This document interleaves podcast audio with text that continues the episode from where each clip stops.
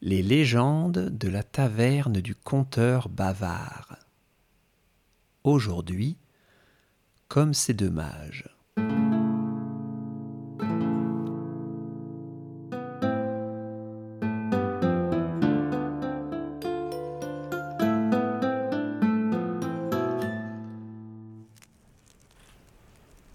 Ah, voilà de nouveaux arrivants. Oh, vous devez être frigorifiés. Eh oui, hein, c'est la tempête dehors. Prenez donc une grande chope de lait chaud au miel et joignez-vous à nous. L'auberge sera bientôt complète. Encore quelques-uns et nous aurons occupé toutes les places au coin du feu. En attendant que d'autres n'arrivent, je me propose de vous faire une petite leçon sur des créatures légendaires. Ce sont les dragons. Alors nul ne sait comment ils naissent, mais on sait qu'ils peuvent mourir. Rares sont ceux qui peuvent se vanter d'avoir tué un dragon, bien sûr. Mais il arrive que ces géants s'affrontent entre eux. Outre leur caractère un peu spécial, qui en font des êtres à ne pas trop irriter, ce que l'on a observé, c'est que tous les mille ans, une corne leur pousse sur la tête.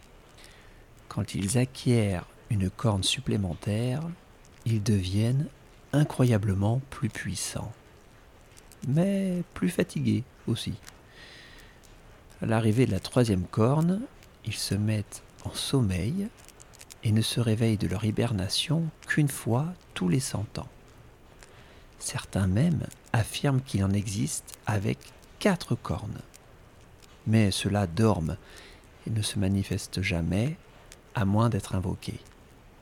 Car oui, on peut invoquer un dragon. Il suffit de l'appeler, de le réveiller, et alors la bête peut devenir votre allié. Il faut cependant connaître des incantations uniques et très très spéciales. Ces sorts sont si convoités qu'ils sont écrits sur des rouleaux qui ne peuvent servir qu'une fois et qui se vendent une vraie fortune.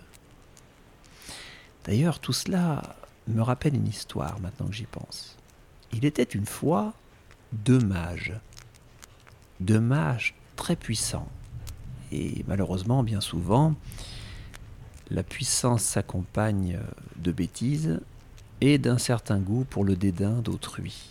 Ces deux personnes-là ne se connaissaient pas, mais il se trouve qu'elles avaient décrété, chacune de leur côté et sans le savoir, qu'une forêt leur appartenait. Quelle ne fut pas leur surprise lorsqu'un beau jour, ils tombèrent nez à nez dans ce qu'ils croyaient être leur propriété. Accusant l'autre d'intrus, se prenant chacun de haut, ils se lancèrent des regards pleins de haine et de provocation. La minuscule forêt, pourtant si insignifiante, était devenue l'objet de leur convoitise comme un ultime trophée à obtenir. La bêtise leur fit se dire des insultes, puis vinrent les sorts. Ils tentèrent tous deux de se réduire à néant par leur puissance magique, mais en vain. Ils étaient de force égale. Alors la surenchère commença. On sortit des formules non maîtrisées, des potions interdites, des pratiques de magie d'ancien temps, et puis, aveuglés par leur haine, ils prononcèrent les mots de trop. Chacun d'eux venait d'invoquer un dragon. Les deux créatures arrivèrent en peu de temps, puis sous la force du sort, se ruèrent l'une sur l'autre. Elles brûlèrent tout ce qu'il y avait sur leur passage, tels deux titans de flammes, soumettant la forêt à des températures hors du commun. Et dans la forêt, justement, eh bien il y avait les deux mages. Bêta qu'ils étaient, ils n'avaient pas pris leur distance, et tous deux finirent en petits tas de cendres. Les dragons, privés de la magie de leurs invocateurs, retournèrent en hibernation. À la place de leur carnage, il ne restait plus qu'une forêt dont la chaleur avait tout transformé en cristaux. Des rubis, des diamants, des topazes, et j'en passe. Alors allez savoir si c'est vrai tout ça. Mais à l'endroit donné par ce récit, on trouve aujourd'hui la ravissante forêt de pierre.